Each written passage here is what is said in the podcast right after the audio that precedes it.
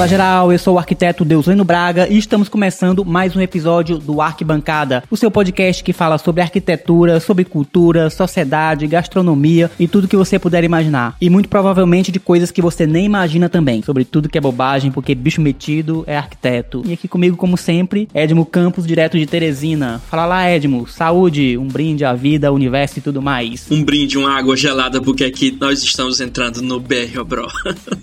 Vai virar Europa. Nunca. O calor lá tá pegando, bicho. Tá louco. Ah, é verdade, cara. Tá uma loucura. É o mais próximo que eu vou chegar da Europa. Da Europa, é o calor do BR Pro de Teresina. É. Torcemos para que não seja. Tá bem quente, cara, ultimamente aqui. Imagino, não, eu sei, na verdade, mas um bocado de tempo aí eu senti na pele, literalmente, nos órgãos internos. Ele sempre fala, cara, BR Bro is coming, né? E aí finalmente chegou, né? Aí eu não rei da noite, é o rei do dia, da noite, da tarde, da madrugada. Toda hora. 8 horas da noite, 30 e tantos graus. Caramba, meu Deus, que inferno.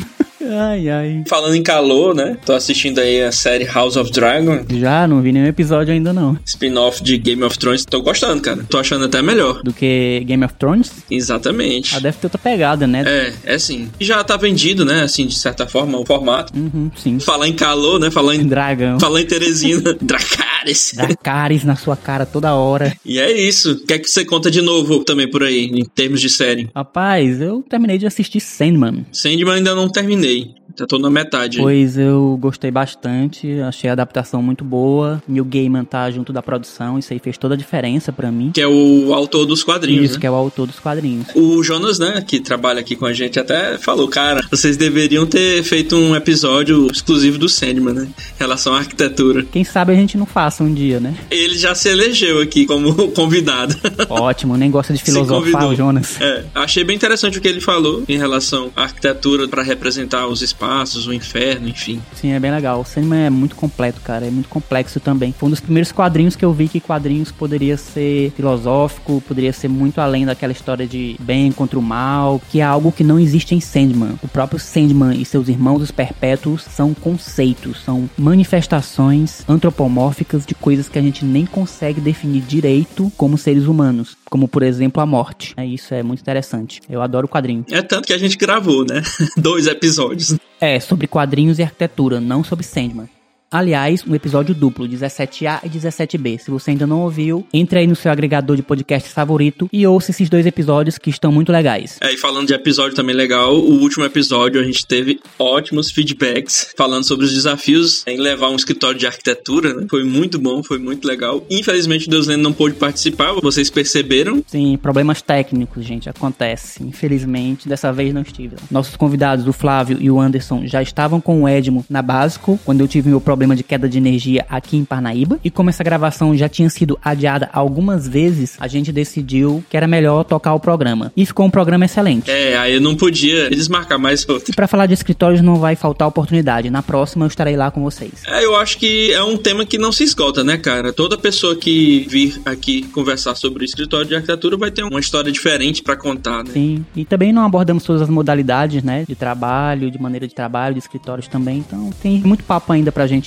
falar a respeito. É, exatamente, o home office, por exemplo, né? E então, se vocês quiserem que a gente fale mais sobre escritórios de arquitetura e modalidades de trabalho em arquitetura, mandem mensagem. O Instagram tá bombando. Entra lá no Instagram, arroba arcbcd e entra em contato com a gente por lá também, se for um canal mais rápido aí pra você. Deus lendo e as eleições, cara. Sim, estamos aí em pleno clima de eleições, tudo pegando Começou. fogo da cares. Novo. De novo, Dracarys. Tem gente soltando fogo pelas ventas. Tu assistiu aí o debate? Por isso que eu lembrei de Game of Thrones. O negócio agora pegou fogo, viu, cara? Pegou fogo, tá? Será que a gente loucura, vai loucura. sobreviver, meu querido? Amigo, eu quero estar longe desse Porto Real aí. Ai, ai, quero estar em Essos, quando tudo acabar. Cara, muita briga e pouca proposta, como sempre, né? É verdade, mas é isso aí, né, cara? Mas tô com esperanças, né? Esse Brasil louco aí tá fechando alguns ciclos, terminando algumas histórias. Uhum. E ainda temos esperança, é a promessa de vida no meu, no seu coração. Ele tá hilário hoje. Pô, eu tô voltando aqui, tô novinho em folha.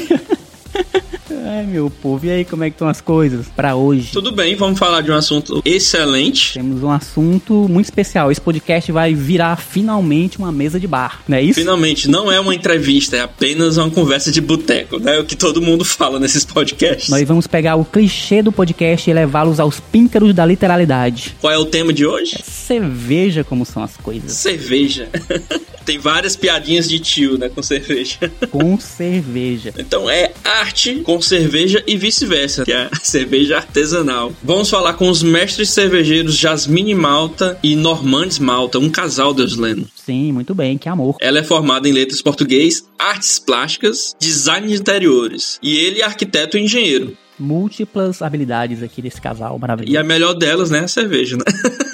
É o ápice. Exatamente, mestres cervejeiros. Muito bem. Lembrei de uma coisa, inclusive, que eu não comentei no podcast. Eu já fabriquei, não cerveja, mas ginger ale. Conhece? Não é cerveja, não? Rapaz, é, chega perto. Também é um fermentado feito com ginger tea, né? Que é um chá de gengibre, também com um xarope de gengibre. Uhum. Como eu disse, é fermentado, né? Então ele cria gás natural dentro da própria garrafa e foi uma experiência muito legal, muito divertida também. Pô, não sabia, cara, dessa aí.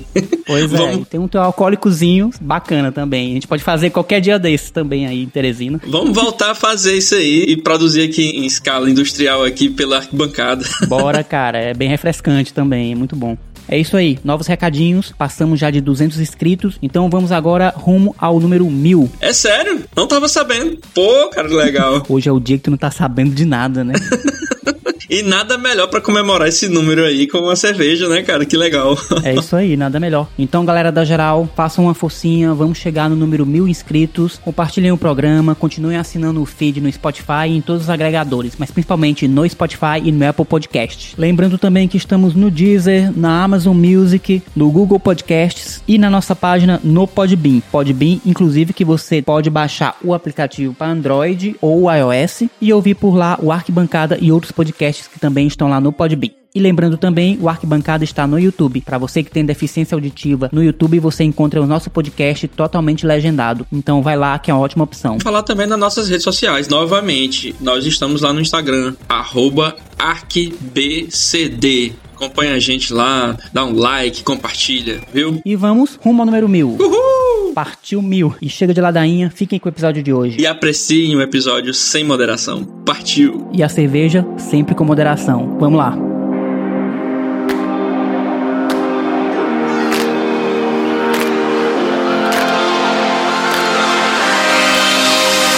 Mas antes de começarmos, Edmo Campos, quem é parceiro do Arquibancada? Básico Escritório Compartilhado. Você, arquiteto, designer ou profissional liberal, precisa de um espaço para realizar seu trabalho com conforto e toda a estrutura? Venha conhecer nosso coworking. Vá lá e desfrute das facilidades do mundo do coworking. Básico. Um espaço de criatividade e experiências. Sua próxima estação está aqui. E para maiores informações sobre Básico Escritório Compartilhado, os links e contatos estarão na descrição do episódio.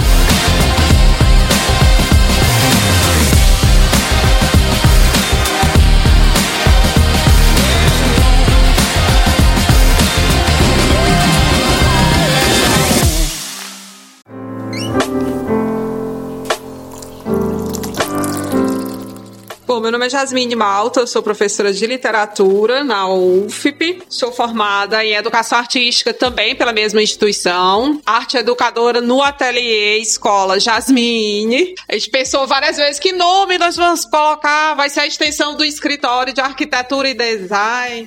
O que, que a gente coloca? Aí o amigo Tupineto virou e disse: Por que, que não bota Jasmine, que é um nome mais conhecido que o teu? Porque aí já faz a própria propaganda, é fácil de gravar e resolve. É verdade.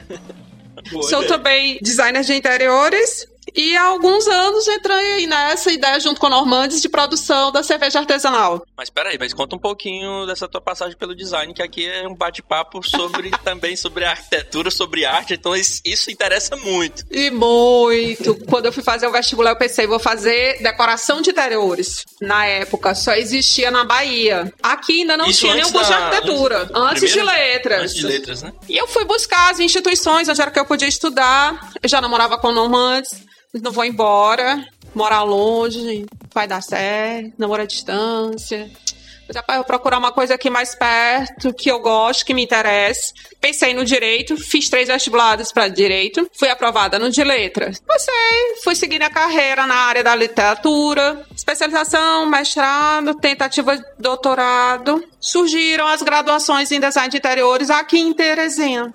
Sim. Mas, pois é agora. Então já era um sonho antigo, né? Era um sonho antigo. Eu matei um pouquinho dessa vontade quando o SESC lançou a primeira turma de decoração de interiores. 1996.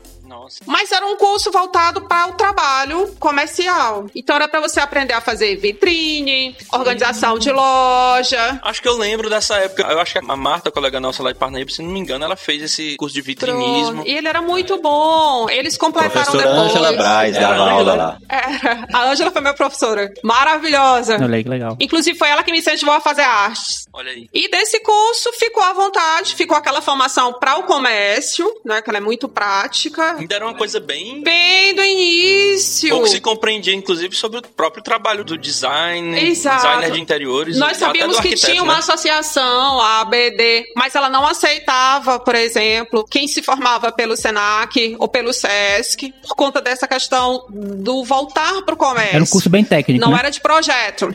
Isso, era bem técnico. E bem prático de montagem. Aí eu complementei com paisagismo, Feng Shui, iluminação.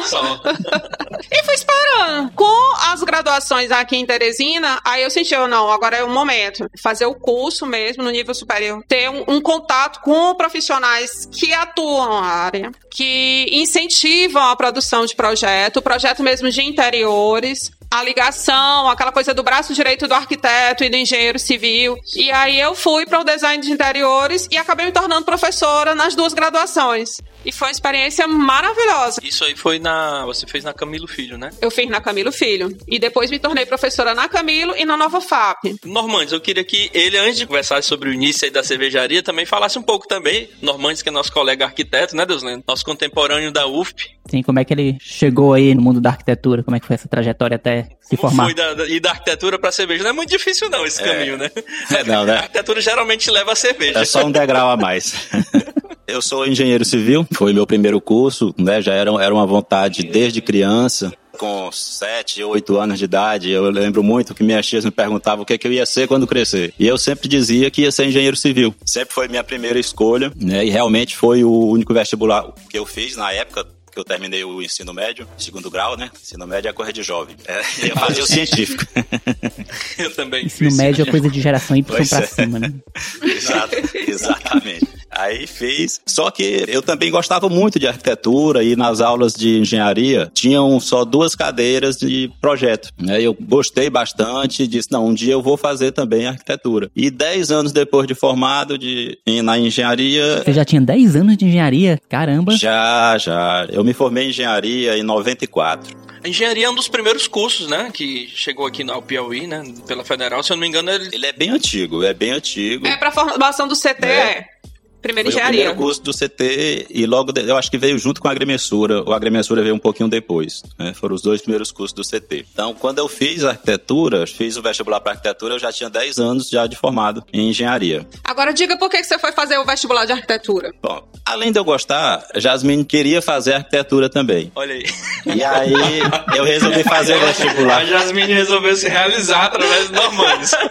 Eu resolvi fazer o vestibular para acompanhá-la. Só que aí né, o destino eu passei e ela não passou.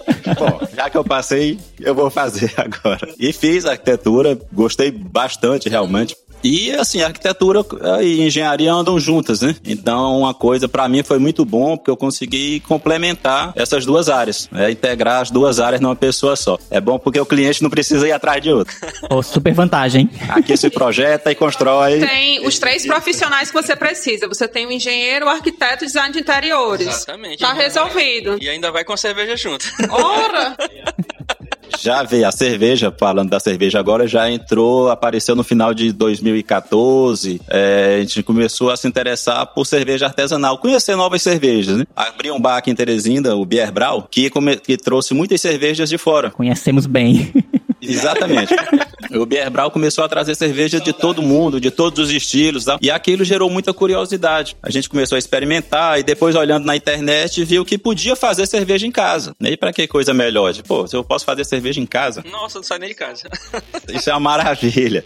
E aí começando a pesquisar, eu comecei a pesquisar sobre cerveja, resolvi fazer. Depois o interesse foi aumentando e a gente fez vários cursos curtos, depois um curso mais longo de tecnologia cervejeira na Brau Academy, uma escola de São Paulo.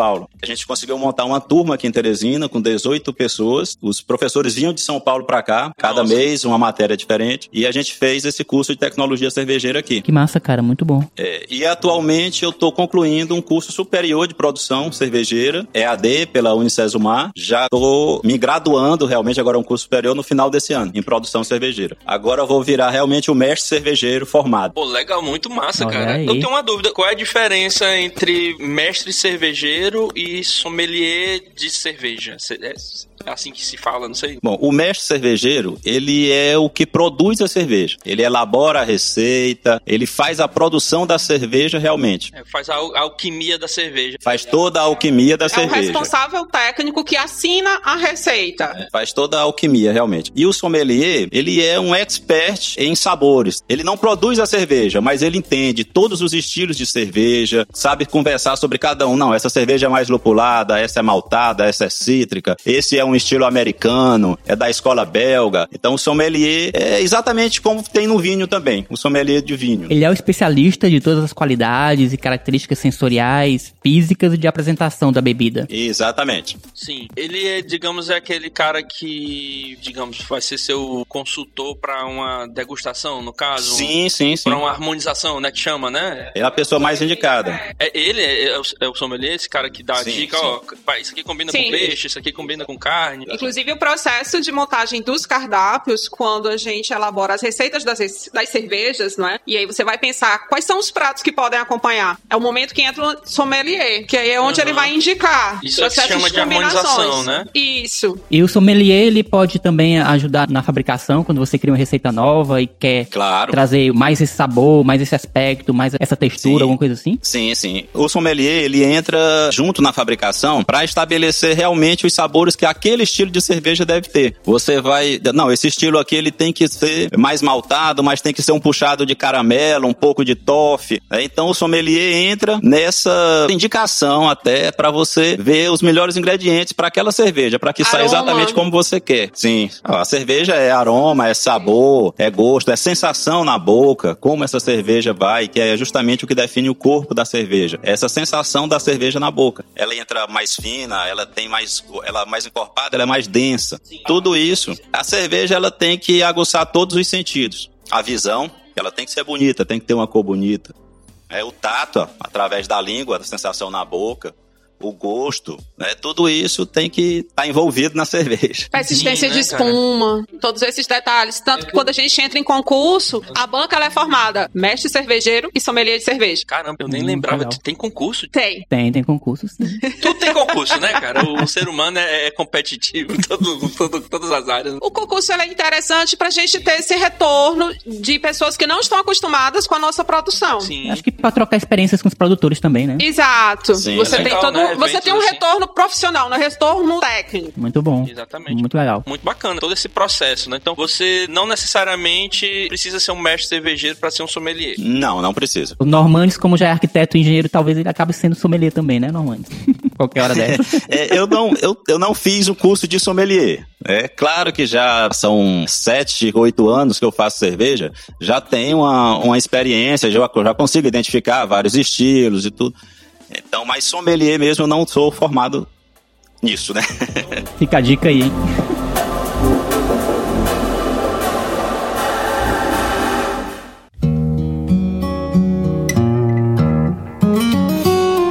Mas me diga uma coisa, antes vocês já eram bons bebedores de cerveja, vocês gostam, apreciavam a cerveja, quando vocês conheceram, antes de conhecer, se você conhecer, vocês já gostavam de cerveja? A cerveja de repente uniu vocês? Como foi? Já. Inclusive festivais de cerveja, viagens pra gente conhecer as fábricas. Eu era um pouquinho mais do vinho. Né? Ficava mais ali no vinho tinto, as possibilidades do tinto seco, e isso e já ia mexendo com os sabores, os aromas, né? Visita a vinícola. Aí o relacionamento foi ficando mais sério a gente começou a viajar mais, nós fomos para esse universo da cerveja. Porque a cerveja gera uma curiosidade maior em termos de produção. Porque o vinho, quando você visita as vinícolas, o processo é sempre o mesmo. A receita é sempre a mesma. Vem há séculos na família. A cerveja, cada cervejaria que você visita é uma experiência diferente. Sim. São receitas novas, são famílias, são pessoas que criam e que geram uma determinada tradição. Sem contar que os eventos cervejeiros são muito mais interessantes do que os de vinho. Concordo integralmente. Muito mais divertidos também. São mais divertidos, certeza. São Patrick's Days que o dia.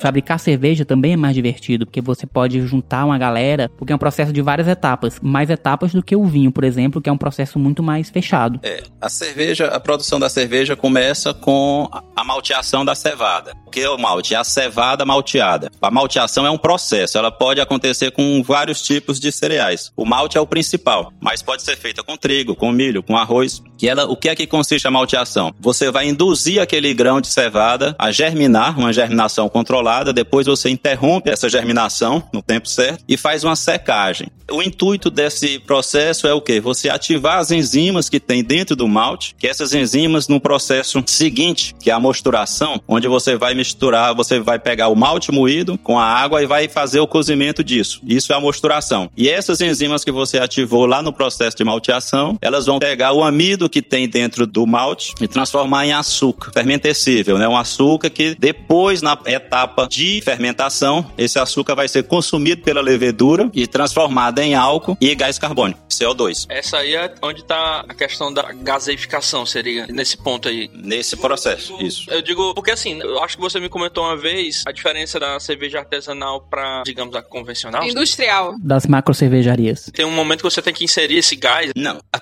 principal diferença da, da cerveja industrial para artesanal é que na artesanal a gente não usa produtos químicos como conservantes, acidulantes, estabilizantes. A cerveja artesanal não tem isso. É por isso que a cerveja artesanal não tem o tempo de prateleira como tem uma cerveja industrial. A minha cerveja engarrafada, ela não passa seis meses numa prateleira de supermercado, porque ela não tem estabilizante, conservantes e tantos antes. É uma cerveja para ser consumida mais rápido. E justamente por isso a cerveja artesanal não te dá aquela ressaca desgraçada no dia seguinte, que ela vem muito disso, desses produtos químicos da cerveja industrial. Perfeito. E o gás carbônico? Dúvida do Edmar era sobre a gasificação. Ah, tá. O gás da cerveja, ele vem justamente nessa etapa de fermentação. A cerveja fermenta num tanque fechado, pressuriza num tanque de inox, e o gás produzido pelo processo de fermentação, quer dizer, a levedura come o açúcar, é né, uma reação química, ela consome esse açúcar e transforma em etanol Pura e gás carbônico. química. É uma reação, né? Sim, fermentação. É uma reação, é uma reação química. A fabricação de cerveja é química e biologia pura. Agora, nesse curso que eu estou fazendo de graduação, a gente tem três matérias de química, duas de microbiologia. Tanto é que, ao final do curso, eu estou apto a me credenciar no Conselho de Química. Graduado mesmo, né? Eu vou poder me registrar no Conselho Regional de Química. Walter White. né? Por conta desse curso. Heisenberg da cerveja. Aí agora a gente tem o químico responsável pelas nossas receitas, que aí não precisa mais contratar alguém de fora. justamente- Já é o ah, próprio legal. Aí você já se gradua pra você. Olha isso somando habilidades de novo aí. Olha aí, porque- Exatamente. Meu Deus do céu, esse homem vai virar um astronauta. Ó, posso levar uma cerveja lá para a estação espacial. Mas é muito interessante, cara. Eu não sabia desse universo todo que você poderia até chegar no nível de assinar. sim, sim, sim. Porque você precisa ter uma responsabilidade sobre aquele Exato. produto que você tá vendendo. Inclusive, até uma Claro, curiosidade. claro, porque é um processo de muita responsabilidade. É, sim. Ele é fiscalizado diretamente pelo MAPA, que é o Ministério de Agricultura, Pecuária e Abastecimento.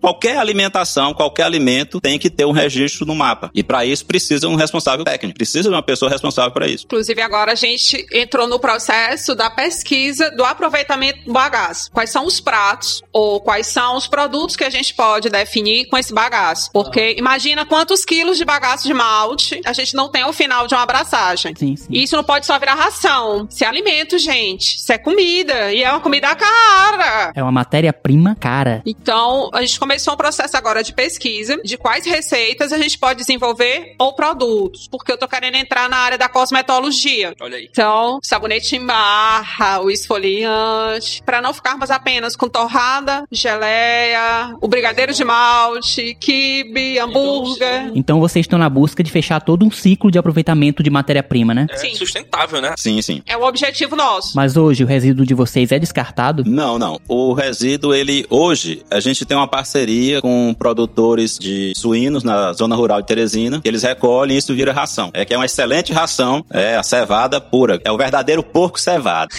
Exatamente. E sempre foi assim, vocês sempre tiveram essa mesma conduta. Sim, sim. Cara, que interessante. Com a cervejaria Iniga é. Pô, legal, muito bom. Olha, a gente já poderia também fazer parte da série de programas de sustentabilidade aqui, viu? Poxa, A tranquilo. gente fez uns dois programas aí sobre iniciativas sustentáveis e essa aqui com certeza é uma delas. Uma coisa que sempre me angustiou, olhar aquele saco de resíduo. Meu Deus, isso aqui vai virar o quê? O que, que eu posso fazer? Ah, vamos fazer o pão artesanal. Ok. Aí o pão eu faço a torrada. Posso fazer a geleia. Fui pesquisando as receitas. O brigadeiro. Ok. A carne de hambúrguer. O quibe. Eu fiquei, mas só isso. Será que não tem mais coisa que a gente pode fazer? Porque ele sai dali totalmente úmido. Aí, no processo de consultorias, de orientação, de pesquisa. Vamos botar pra desidratar e transformar isso em farinha? Porque daí você pode fazer outras coisas. Excelente. É porque vira farinha, inclusive, pra gente usar pra empanar. Você pode fazer um camarão empanado na farinha de malte. Nossa, deve cara. ser muito bom, hein? É, já Alta é um novo culinária. prato, uma coisa diferente, exatamente. É aquela coisa, dá trabalho? Dá. Porque a gente tem que estudar, tem que pesquisar? Tem. Tem. Mas a gente se propôs pra isso. Então, meter É, a cara e exatamente, é, adiante. Quem tá se metendo a fazer podcast, dá trabalho, dá. Tem que estudar. Muito. Tem. Um bolinho de carne de sol, feito com o malte. Agora eu fiquei curioso, agora eu quero. Tô ficando é com fome aqui.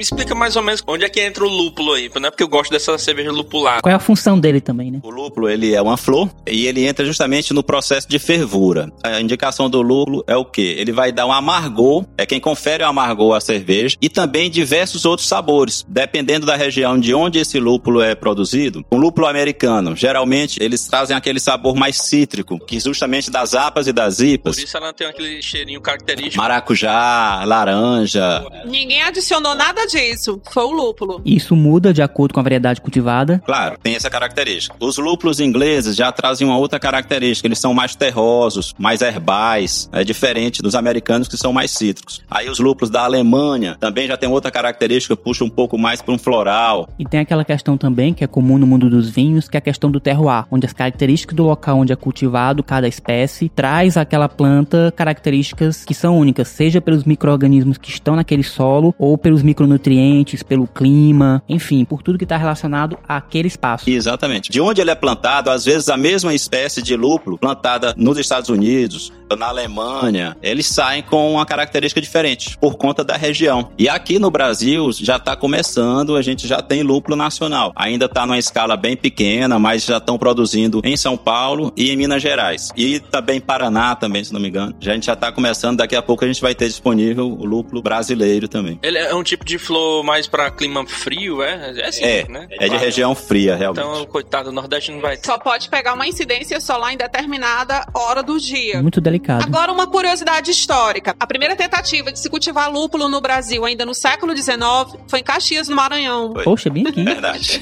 No país Caxias. Maranhão. No país Maranhão já tentaram fazer isso. Não se adaptou muito bem por conta justamente do lúpulo precisar desse clima mais frio. Porque não é só o calor, é a intensidade de sol. Então, essa incidência, poxa, Nordeste, a nossa luminosidade é imensa. Então, É uma planta que só pode pegar no máximo 6 horas de luz a tantos graus por dia, não tava rolando. É, Hoje em dia, a gente, com a engenharia genética, isso já modifica um pouco, Sim. né? Porque os cientistas já conseguem adaptar uma espécie ao clima brasileiro, né? Já tá tendo isso. Vai melhorar. Ah, quer dizer então que é em função dessa engenharia genética que está tendo viabilidade de se produzir um lúpulo 100% nacional, 100% brasileiro. Isso, isso. Sim. Muito bom, tecnologias. Porque você tem uma planta com a resistência e uma adaptação muito grande ao clima, ao nosso paisagismo, entrando na história. Entendeu a vegetação? E muitas cervejarias gostam de usar o lúpulo no rótulo das suas cervejas, que é justamente aquela florzinha em forma de cachinho. É, Aquela florzinha florzinha. verde. Verde, né? Isso. É aquilo ali. né? Ela tem um formato de cone, como se fosse assim, um abacaxi. Tem aquele formatinho, aqueles desenhos Sim, parecidos sim, com a casca casca de abacaxi. É uma florzinha verde, um conezinho. Quando a gente coloca na mão, é a delicadeza do canapum. Daquele mesmo tamanho. Qual o tamanho? Qual o tamanho? Pequenininho, né? Pequeno assim. Cada florzinha é pequena. Tamanho de uma siriguela. Sim. Então ele é que confere esse aroma, né? Aroma e amargor. O amargor vem do lúpulo, né? E aroma também. Tem cervejas que as pessoas fazem uma adição em outra etapa, né? Do lúpulo também. O lúpulo ele é colocado na fervura para o lúpulo de amargor, mas a gente faz também algumas cervejas tem um processo chamado dry hop, Isso, é aí que eu quero chegar. onde a gente faz a adição de lúpulo já dentro do tanque de fermentação da maturação, que são justamente as IPAs e as APAs. Elas pedem esse processo. Para que que serve esse dry hop? É para conferir mais aroma para a cerveja. O lúpulo do dry hop ele não acrescenta mais amargor. O amargor é só o lúpulo acrescentado na fervura. Pelo menos pelo nome aí é seca, né? Que já é um período pós Isso. o caldo. Quando ele é acrescentado já no dry hop, ele só confere aroma. Aquela cerveja que você abre e Nossa sente, Senhora. aquele maracujá explode assim, Meu né? amigo, tem umas apas que você, olha, eu juro que é perfume, dá vontade de pegar e colocar aqui no pescoço aqui e sair na rua. Sim, exatamente isso. Uma outra curiosidade do lúpulo, aqui o lúpulo, ele é primo da maconha, é da mesma família. Sim, sim. Certo? E será que é tão gostoso? Só que ele não Ai, tem ai, aquele cara. princípio ativo que dá aquele barato lá da maconha. Tem Exatamente. canabidioide, mas não tem THC. O Né? óleo essencial é- dele não dá barato. São da mesma Tem o família. Óleos essenciais. Mas ele ajuda no barato da, Da cerveja, sim, Então tá sim. compensado. Oh, sim. You. Aproveitando aqui o gancho, quais são os estilos e quais são as escolas? Vamos aprofundar aqui o negócio. Nós temos quatro grandes escolas cervejeiras. A escola inglesa, a escola belga, a escola alemã e a mais recente, a escola americana. Cada uma tem suas características. né? A escola alemã, ela vem muito das cervejas lager, as Pilsens. A Pilsen, ela foi inventada lá, não na Alemanha, foi na República Tcheca, mas faz parte da escola alemã. A primeira Pilsen foi feita, se eu não me engano, em 1847. 1842. É a Pilsen Urkel. É uma cervejaria que existe até hoje, foi quem inventou esse estilo Pilsen. É que é uma cerveja leve, cerveja bem clara. Na Alemanha tem mais essas características. Aí tem também a Bock, né, que é uma cerveja mais encorpada, uma cerveja mais escura, bem maltada. É aquela avermelhada, né? Bock. É, a Bock é aquela avermelhada, exatamente. Aí tem a escola inglesa, que ela na realidade ela é inglesa, mas engloba todo o Reino Unido. Parte Irlanda, Sim, é, País de todo Gales, que tá- todo, Grã-Bretanha. todo mundo que tá ali, Grã-Bretanha. Que é a grande categoria das ales, né? E você sabe como é que se desenvolveu esse estilo tipicamente britânico de fazer cerveja? Cada estilo, essas escolas, elas foram agrupadas por conta dos ingredientes locais, que a cerveja ela é bem antiga. Então, cada pessoa, cada local fazia com o que tinha lá. Aliás, a cerveja surgiu no Egito, se não me engano, né? Ou não? Tem vestígios. Várias versões. É igual a dança do ventre. Qual é a origem da dança do ventre? É o Egito antigo, dentro dos rituais religiosos, você tinha a sacerdotisa que dançava. E você tinha a sacerdotisa que fazia a cerveja. Foi sem querer, um dia ela pegou e deixou o balde com água e os cereais do lado de fora, fermentou, ela viu que era bom e... Ó, combinação é essa. Tem registros de, de cerveja há mais de 6 mil anos, na Suméria. Suméria e Egito, por onde começou, mas em torno de 6, 7 mil anos tem vestígios já de cerveja. Então, em cada região, voltando aí pra Inglaterra, Cada região fazia, então aquilo ficou característico da região, né? Porque cada um fazia com o que tinha no local. Eu perguntei principalmente porque os ingleses não tratam como beer, né? Eles tratam mesmo é como ale, a cerveja deles. Sim, sim, sim, sim. A cerveja ela tem dois grandes grupos, as ales e as lager. O que que diferencia isso? É o microorganismo que fermenta cada tipo de cerveja. É a levedura. Tem a levedura ale, que é uma levedura chamada de alta fermentação, ela fermenta em temperaturas mais altas, e a levedura lager de baixa fermentação, que ela fermenta em temperaturas mais baixas. Então é o que diferencia as cervejas. Dentro da ale existem infinitos estilos. Dentro das lagers também. São vários estilos ale e lager. Entendi. Então, basicamente, é uma questão da levedura, que é de alta fermentação, e a outra de baixa fermentação, que dão as características nesses dois grandes grupos de cervejas que existem. São os dois grandes grupos de cerveja. A Inglaterra, ela produz mais cervejas ale, né, de alta fermentação.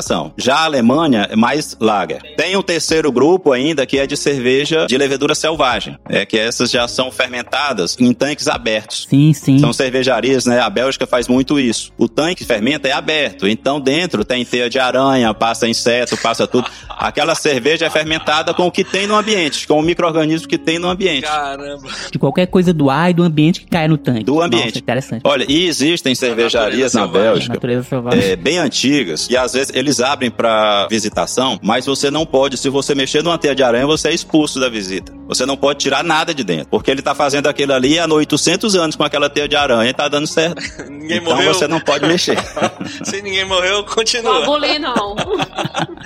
Aí temos a Bélgica. A escola belga é a que mais trabalha com Esse estilo selvagem. isso, com estilo selvagem e com especiarias, adição de frutas. A escola belga ela é bem diversificada, bem aberta a novos ingredientes. Ela é bem mais experimental. Exatamente. Que é uma coisa interessante na cerveja, só fazendo um parêntese, que a gente pode fazer cerveja com tudo, com frutas, com especiarias, com flores, tudo pode virar ingrediente para cerveja. E a escola belga faz muito isso, faz essa mistura e fica um negócio bem interessante. E a escola americana, ela é a escola mais recente e o que foi que a escola americana fez? É, isso é até uma visão minha. Ela pegou todos os estilos ingleses e levou ao extremo com os lúpulos americanos. Então ela pegou a IPA, que é uma cerveja inglesa, e criou a American IPA com uma quantidade bem maior de lúpulo, né? Bem mais jeito que eu gosto. é, Também adoro. os lúpulos americanos, que são cítricos, né? Porque a IPA inglesa ela é, é rosa, ela é herbal. Que também é excelente. Mas ela fez praticamente isso, pegou todos os estilos ingleses E e, levou ao cubo.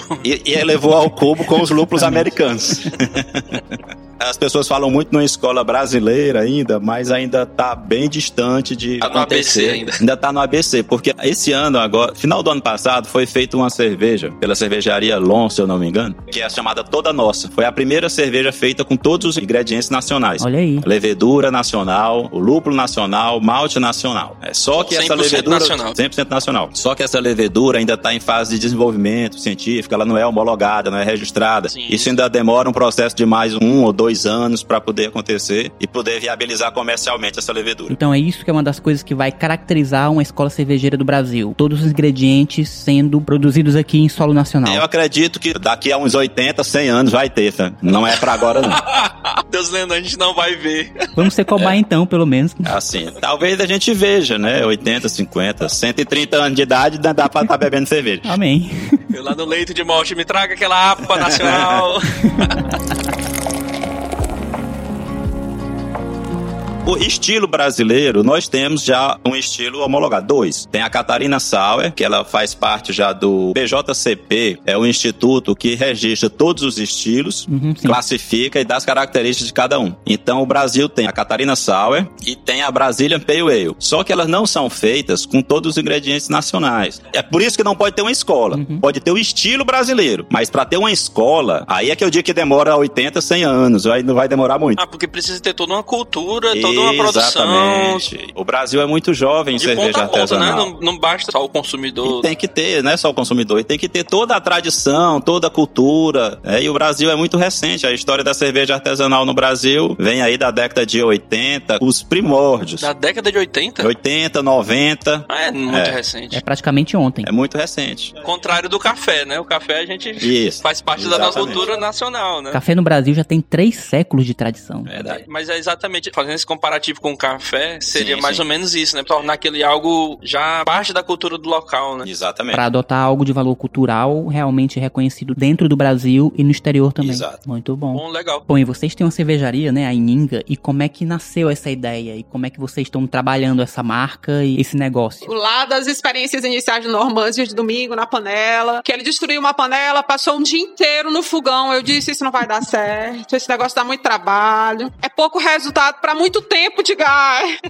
não vai funcionar. E a gente começou estudando, pesquisando, eu fui experimentando. O grupo de amigos que estudava era muito animado, muito interessado, então terminava virando uma confraria e a gente ia aprendendo pelo prazer, e pelo gosto de estar ali com os amigos. E conforme as pesquisas iam aumentando, os cursos iam acontecendo, eu comecei a pensar na viabilidade. Eu disse, aqui dá certo. Disse, bom, mas eu não posso tocar tudo. Normalmente se identifica mais. Então, sempre que eu puder, eu acompanho na produção, mas ele vai tocando, é ele que vai à frente. Desmanchei meu ateliê de pintura em casa e se transformou no ateliê de cervejas, com o espaço dele para ele produzir. Só que chegou num ponto que a gente estava produzindo e não estava sendo apenas para os amigos. As pessoas começavam a ouvir falar, a querer experimentar, ter a curiosidade através dos cursos. Foi gerando boca a boca. 2015, né? 2014, Isso. 2015. Foi gerando o boca a boca. Nesse ponto, eu disse: vamos fazer o seguinte, vamos montar realmente um negócio, vamos profissionalizar isso. E aí foi onde a gente fez o curso no Brau Academy. Em 2019, nós reduzimos o tamanho do escritório de arquitetura e de design para dar espaço para cervejaria. Olha aí. A arquitetura dando espaço para. Dando espaço para cerveja. cerveja, né? Ele não sumiu, ele continua lá, só ficou num espaço menor, permanece. A arquitetura continua, a NJM continua ativa. E aí nós fomos para o processo de uma fábrica realmente de cerveja artesanal. A pandemia nos pegou em 2020, mas com o processo iniciado. 2021, a gente foi finalizando toda a estrutura arquitetônica, toda a parte de fermentadores, as o panelas espaço físico. todo o espaço físico. O processo no mapa foi tendo a continuidade até que a gente recebeu a documentação final agora esse ano. Ô, e aí cara. pudemos finalmente abrir para o público, portas abertas para todo mundo da casa Ah, nossa. Agora eu entendi, agora tudo fez sentido. Agora Ah, por bom, isso, Benny. ultimamente, tenho visto bastante marketing de vocês nas redes sociais. Pessoal, aqui, ó, só pra vocês entenderem aqui, é ligado à arte aqui, ó, a cervejaria aqui no Instagram, ó, micro cervejaria artesanal, ateliê de brejas, cheio de arte e cultura. A nossa ideia sempre foi essa, realmente. A gente tem no mesmo espaço, a gente reúne a cerveja, a arquitetura e a arte. Dentro da cervejaria, a gente tem uma galeria de arte. Tem um espaço, uma galeria permanente com obras da Jasmine expostas. Temos o ateliê de pintura e uma escola de dança também. Funciona tudo junto, porque eu acho que são áreas que se integram realmente, né? Arquitetura, cerveja, pintura, dança, tudo isso num local só. Cara, muito massa. Muito bom, cara. É o meu lugar, né? Pois é. Nós fizemos essa organização tanto para aproveitar os nossos talentos, as nossas práticas de atividade, quando a gente otimiza o nosso dia, porque tá tudo concentrado no mesmo lugar. Sim, Então a gente tem o dia né? das produções de cerveja, eu tenho os dias das minhas aulas, temos os dias dos nossos atendimentos de arquitetos e designers de interiores. então fica tudo ali muito organizado. E final de semana aberta ao público, a galeria tá aberta. Ué, junta uma coisa com a outra, né? A gente poderia chamar a cerveja artesanal de culinária ou não? Culinária abraça a cerveja, não? A gastronomia abraça a cerveja. Inclusive, nos cursos de gastronomia, os alunos estudam a produção de cerveja. Ah, então Eles bom. estudam isso. A gastronomia, sim. Eles estudam assim, não a produção em si, mas os estilos de cerveja para fazer harmonização com diversos pratos diferentes. Entendi. Porque a gente pode fazer cada estilo de cerveja, vai harmonizar com diverso tipo de comida. Interessante nesse momento a busca da questão das metodologias ativas, como os professores de nutrição, química e gastronomia, além, claro, administração de empresas, têm convidado a gente para trabalhar com os alunos, mostrando o que é a produção da cerveja artesanal, inclusive fazendo braçagem com eles, porque gerou uma curiosidade muito grande nesse processo e o fazer cerveja não é só mais um hobby. É, uma vez inserido num contexto gastronômico, torna-se algo mais complexo. Então, o estudante de gastronomia, ele quer montar, quer fazer a sua consultoria, a sua orientação para o cliente, é uma produção de cerveja, ele tem que entender como se faz. Tem que conhecer tudo, né? Ele tem que saber quais são os estilos, quais são as escolas. É como o vinho. Ele tem que entender também do processo do vinho. O de administração de empresas, processo da empresa. E gerenciamento de bar e restaurante não é fácil. Meio pouco, mas. Fora as inspirações, né? Após a degustação. Se beber, redija. Escreva, desenhe, projete. muito bom. Olha aí, depoimento aqui de uma poetisa, né?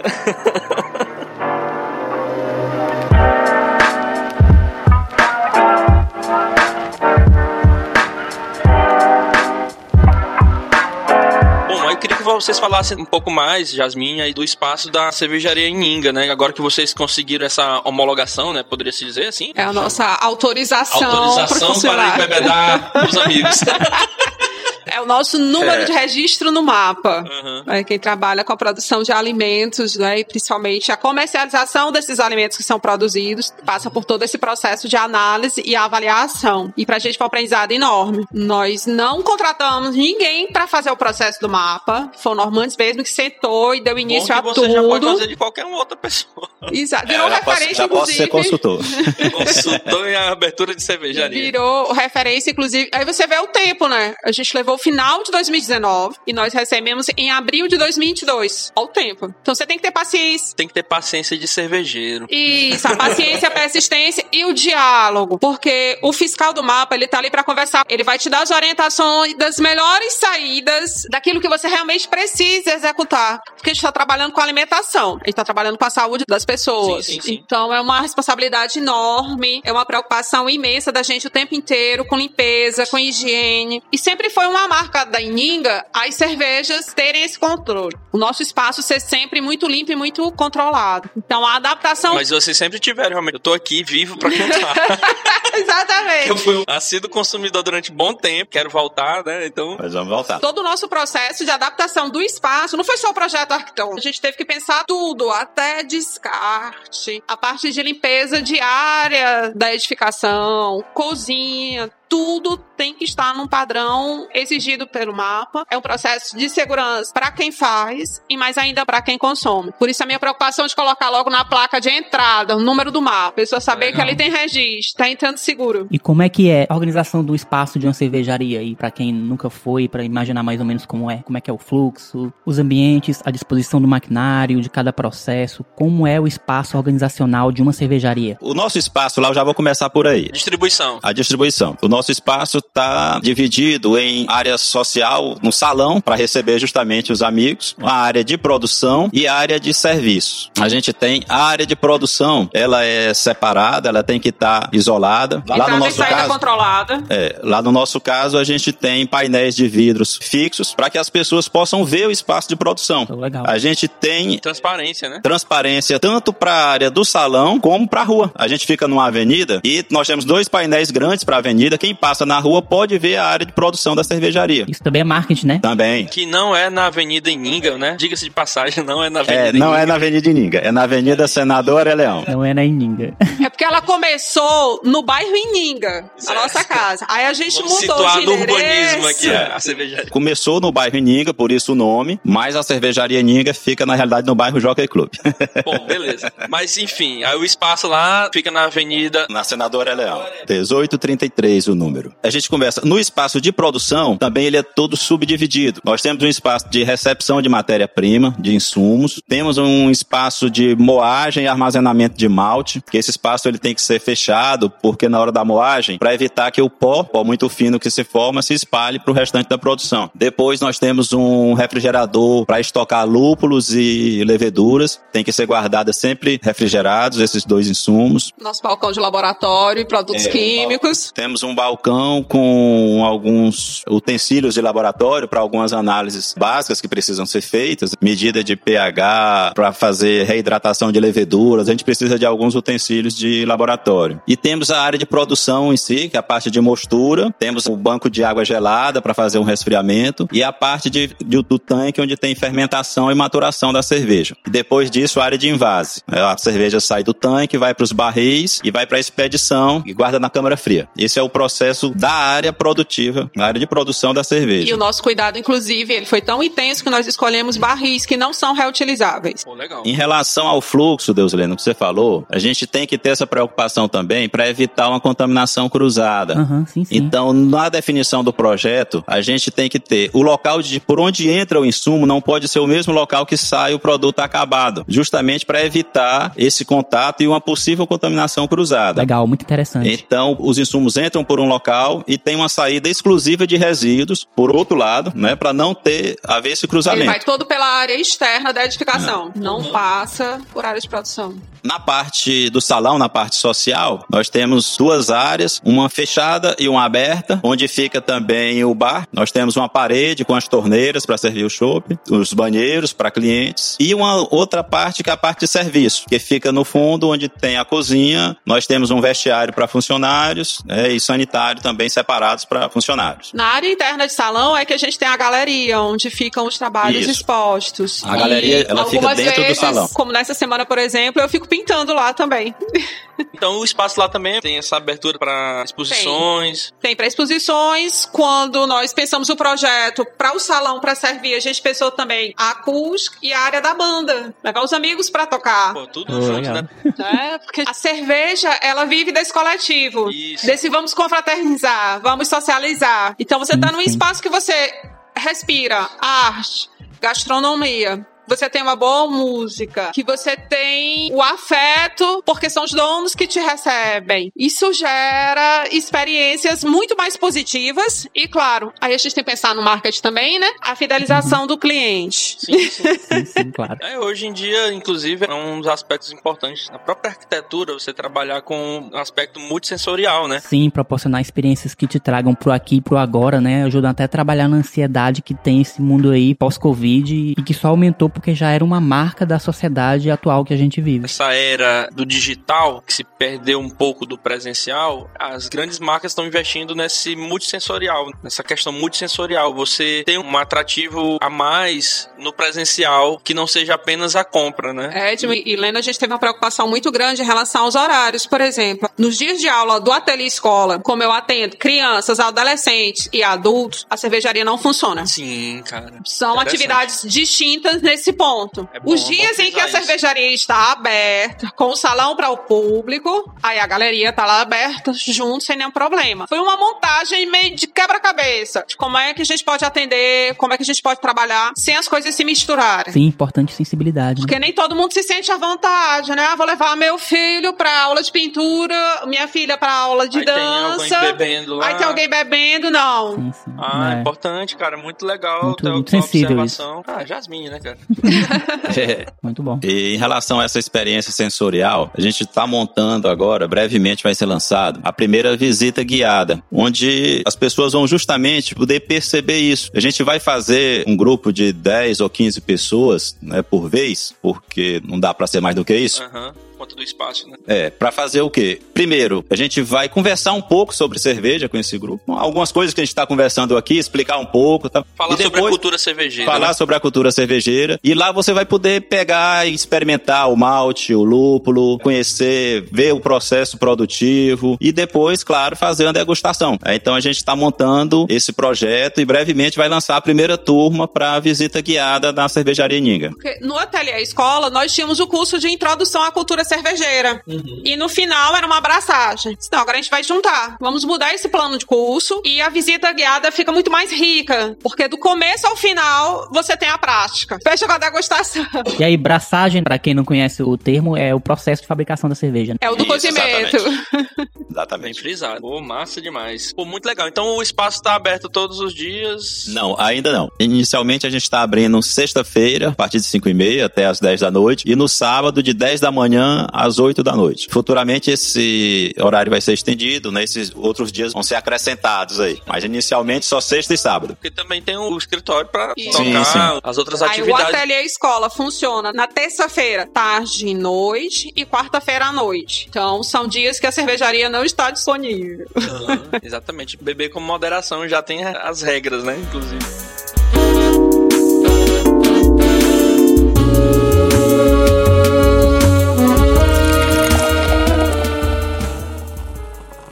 Eu queria saber, assim, curiosidades, é, quais são as cervejas que vocês mais gostam? Isso, inclusive eu tinha essa eu gosto da minha. que o Normandes fez pra mim quando eu completei 20 anos como professora. Não foi 20 anos de UFP. Eu já provei. Já, que é a Jasmine. Já provei, deliciosa, agora eu lembrei. Essa foi uma cerveja feita para essa oportunidade. Olha aí. É uma cerveja Por líquido. com amor líquido.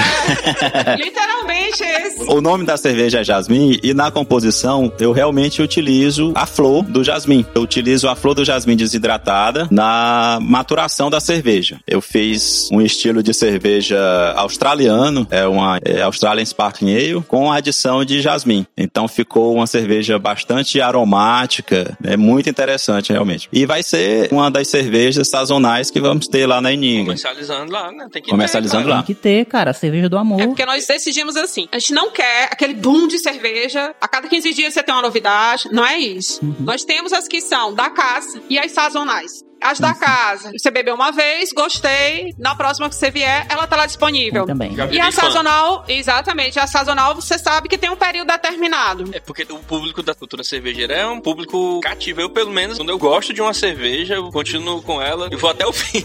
Hoje nós temos três estilos disponíveis já. Né? Uma American Blonde, uma Irish Red Ale e a APA. Brevemente vamos ter também mais uma IPA e uma Porter. Esses cinco estilos vão ser fixos na cervejaria. E outras sazonais, que vai ser a Jasmine. Eu estou desenvolvendo uma receita com a cerveja também com Saputi, desenvolvendo isso aí. E também cervejas maturadas com Jack Daniels. E essa fez um ah, sucesso danado. Você já me contou que inclusive presenteou um amigo nosso do Cal, um né? amigo nosso do Cal lá do Acre. Um amigo que gosta muito de Jack Daniels e ele me fez um desafio. Se eu faria uma cerveja com Jack Daniels. Na aí eu pensei um pouco, eu disse, rapaz, eu faço. aí desenvolvi essa receita e realmente ficou uma cerveja muito boa. Deve ter ficado muito e bom. a gente vai ter essa cerveja também lá na Ininga. Que massa, né, cara? Que legal. Mas vocês não falaram, então você, a, sua cerveja preferida é a Jasmine? A Jasmine da, da Ininga. Bom, perfeito, já fez a propaganda. o Normães também, mas eu queria saber de vocês do grande mercado. Ah, do grande mercado. Do grande mercado e dos estilos. Pronto, queria entender. Eu também vou responder. De estilo, eu gosto de vários. Gosto dos estilos belgas. A escola belga para mim é muito interessante. Nós temos Dubel, né, Belgian Blonde, Quadruple, é, são cervejas bem interessantes. É, das inglesas também, Porter, a IPA inglesa. Inclusive a IPA, eu prefiro a IPA original inglesa do que a American IPA. Eu sou mais da IPA inglesa, da realmente. Inglesa. Da escola inglesa. Eu gosto de APA. Na verdade, eu gosto de tudo. Mas. Não é nada, não. Escolhe uma, escolhe uma. Aí só uma fica difícil escolher só uma. Escolher só uma realmente fica muito complicado. Mas é pra ser difícil mesmo. Eu acho que a Red Ale é sempre mais a sua cara. Eu gosto muito de Red Ale. Toda cervejaria fora aí no Brasil afora, eu sempre procuro as Red Ale realmente, porque eu, eu gosto. É uma cerveja bem maltada, tá? É, nós temos na Laininga. O nome da nossa Red Ale é Sol de Teresina. é o nome da cerveja. Oh, Vermelho. A nossa APA é Iguana. O nome da APA é Iguana. a nossa Porter é a Carranca. Carranca. Boa. Eu vou falar, o meu, meu é, é a APA, APA, eu gosto muito, mas tem uma cerveja que eu curto bastante, eu gosto muito de beber de vez em quando, é a High Garden, se não me engano ela é belga, se eu não me engano, né? não sei. É uma Vitibia. É, ela é Vitibia, Vitibia né? é um estilo belga. Eu não sou tão fã de Vitibia, mas nesse caso gosto muito dela. É boa aquela cerveja, é uma cerveja bem leve. A Vitibia é um estilo que vai com raspa de limão e coentro. É uma cerveja temperada, realmente. Liberdades da escola belga. A escola belga faz muito isso. É, coisa sim, bem sim. belga mesmo, né? Isso. Bom, Deus lendo. Eu também gosto muito de IPA, as inglesas mesmo. Gosto muito de cerveja inglesa, na verdade. Gosto de uma Fullerzinha London Pride também. Muito bacana, assim, pra você beber de boas, tranquilo. Mas eu gosto muito de trapista também. Ah, espetacular. é outra coisa. Essa daqui. Orval? Caramba, Ui. essa cerveja foi uma experiência, viu? Excelente cerveja, excelente cerveja. Qual é o nome da cerveja, né? Orval. Ela é uma experiência olfativa, gustativa, cara, é muito incomum. Ela tem aquele processo de dry hop que a gente já falou, tem também aquelas leveduras selvagens, as bretanomíceas. É uma cerveja trapista e uma das melhores cervejas que eu já provei na vida, cara. É incrível. A cerveja trapista já é uma história à parte. Aí é outra conta, conversa. Conta que história é essa? Eu preciso saber. É, é, é, eu sei que você vocês São cervejas produzidas por monges da ordem trapista, né? Hum. Existem, se eu não me engano, são 12 só mosteiros autorizados que tem o selo trapista. Acho que são 11. Essa cerveja aí tem um selo nela, né? Tem, tem. Tem um selinho trapista. Esses mosteiros, tem um nos Estados Unidos e todos os outros na Europa. Hum, exatamente. Espalhado lá na Bélgica, acho que tem na Holanda. Bélgica, Holanda. É, mais Bélgica e Holanda. Mais Bélgica e Holanda. Áustria, Itália e Inglaterra. Então são cervejas produzidas dentro dos mosteiros. São geralmente cervejas de teor alcoólico mais alto, são muito bem elaboradas, cervejas são excelentes, muito boas. muito boa. Cada mosteiro trapista tem a sua receita, que é, vem há séculos. Trapista porque vive em trapos, né? uhum. né? Exatamente, porque vivem em trapos. E algumas dessas cervejas não são comercializadas nem fora dos mosteiros. Exato. E sim, sim. E onde foi que tu conseguiu essa cerveja aí, Deus, né? Eu comprei no Berbral. É, o Berbral tem. é a propaganda aí. Lá no nosso amigo Alzeiro. Eu coleciono os rótulos, na verdade, mas tem algumas aqui que eu deixo a garrafinha mesmo. Tem toda uma questão de colecionador também, porque são muito bonitos, né, cara? Os rótulos sim. são, são. Sim, sim, tem rótulos lindos. Eu também fiz os rótulos da Inga. Olha aí. Era isso o gancho. Olha aí.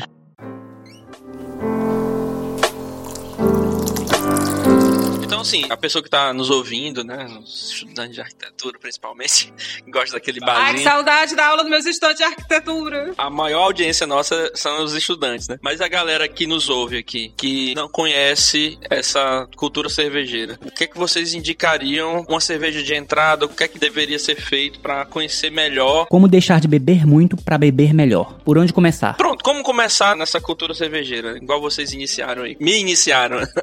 A melhor maneira de começar é ter uma experiência lá na cervejaria Ininga, Ininga. bebendo a nossa American Blonde. American Blonde é uma cerveja leve, bem refrescante, a nossa cerveja de entrada. Justamente para quem está acostumado a beber cerveja industrial, ele não vai estranhar tanto. É precisa ter essa transição, né? Não pode ir Isso, direto pra exatamente. IPA. Justamente, é para não espantar, né? Tu não pode chegar e cair direto numa IPA, né? Cair numa Porter, não dá certo. Então é procurar começar por uma cerveja mais leve, uma Lager, uma Pilsen, uma Blonde, cervejas mais leves para você sentir a diferença em relação à cerveja industrial. Aí a partir daí você vai evoluindo, vai subindo os degraus, e experimentando novos estilos. Na experiência, durante a experiência, você indica começar por uma cerveja e terminar em outra, porque, por exemplo, tem umas cervejas que me enchem muito, a cerveja de trigo. É, cerveja pão líquido, né? De trigo, né? Me enche muito, então muito raramente eu tomo, não vou muito longe, né? Você não consegue beber tantas assim.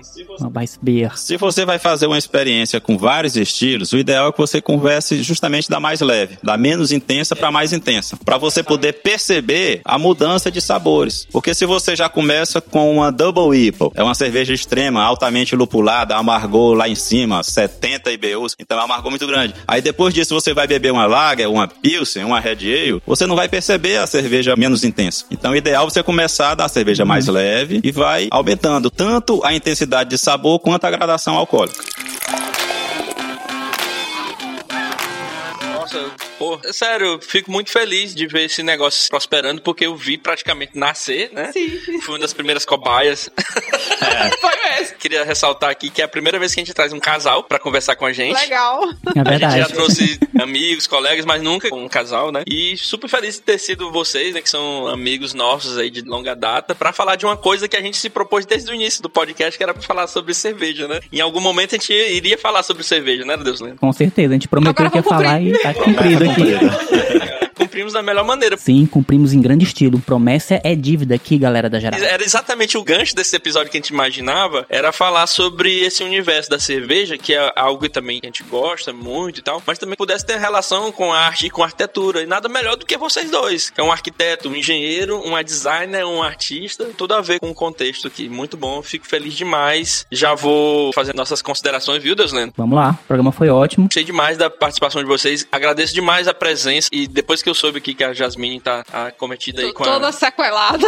da chikungunya, cara, eu fiquei até com peso na consciência de ter chamado ela no domingo, né? Pleno domingo, na hora do descanso, nessa rotina pesada que eles têm. Mas valeu a pena demais. Vamos disseminar essa palavra cervejeira para diversas pessoas e trazer cada vez mais, agregar mais em cima dessa cultura que eu acho super interessante e trazer mais clientes pra Ininga, né? E que esse Sim. papo venha também de incentivo para mais mulheres produzirem cerveja. Ótimo, bem lembrado, bem lembrado. É verdade. Porque tem uma da Ininga que é Queen Elizabeth. Só eu faço. Olha aí. Ele não pega na panela, não. Deixa não. Muito bom. Interessante, olha aí, pronto. Bom, eu gostaria de agradecer e queria abrir o microfone para vocês fazerem suas considerações. Deus antes quiser falar mais alguma coisa. Cara, eu só quero agradecer a presença do belíssimo casal cervejeiro. Amei esse papo de coração. Aprendemos coisas novas. Apesar de a gente já gostar muito dessa cultura cervejeira. E é um prazer reencontrar o Normandes e um prazer conhecer a Jasmine. Muito obrigado pelo papo, viu, gente? E muito sucesso e vida longa cervejaria Ininga. Vai lá, Normandes. Foi tudo ótimo, eu realmente só tenho a agradecer esse convite. É um papo muito bom, descontraído, excelente. E convidar vocês dois e todos os ouvintes a conhecer a cervejaria Ininga. A gente abre toda sexta-feira e sábado, é sexta a partir de 5 e meia e sábado a partir de 10 da manhã. Conhecer a cerveja da Ininga, conversar um pouco sobre cerveja, conhecer a área de produção, que lá a gente está aberto a isso. Convido a todos para entrar nesse universo maravilhoso da cerveja artesanal. Super agradecer por esse papo, uma tarde maravilhosa. Consegui relaxar, amenizou a dor. Isso é bom. bom. Isso é Boa bom. notícia boa. Porque a gente vai tirando a cabeça né, daquela concentração dos incômodos. E assim, falar sobre arte, arquitetura, design, cerveja. Poxa, é bom demais. É algo que alimenta a alma, alimenta o corpo e principalmente une as pessoas. Então vamos aproveitar o máximo possível as oportunidades para estarmos mais juntos. É isso. Então aguardamos todos vocês no nosso espaço da Cervejaria Ininga. Quem ainda não pode, pode nos seguir pelo Instagram, arroba Cervejaria Ininga, super fácil. Quiser manter contato, a gente responde rápido, quer fazer perguntas, fica à vontade. O espaço, a casa é nossa e vida longa cerveja artesanal. Exatamente. Vida longa, cervejaria Ininga. Vida longa. um abraço, pessoal. Vida longa e próspera, Um abraço, cervejaria pessoal. Ininga. Tchau, tchau. tchau. Tchau, tchau, galera. Valeu.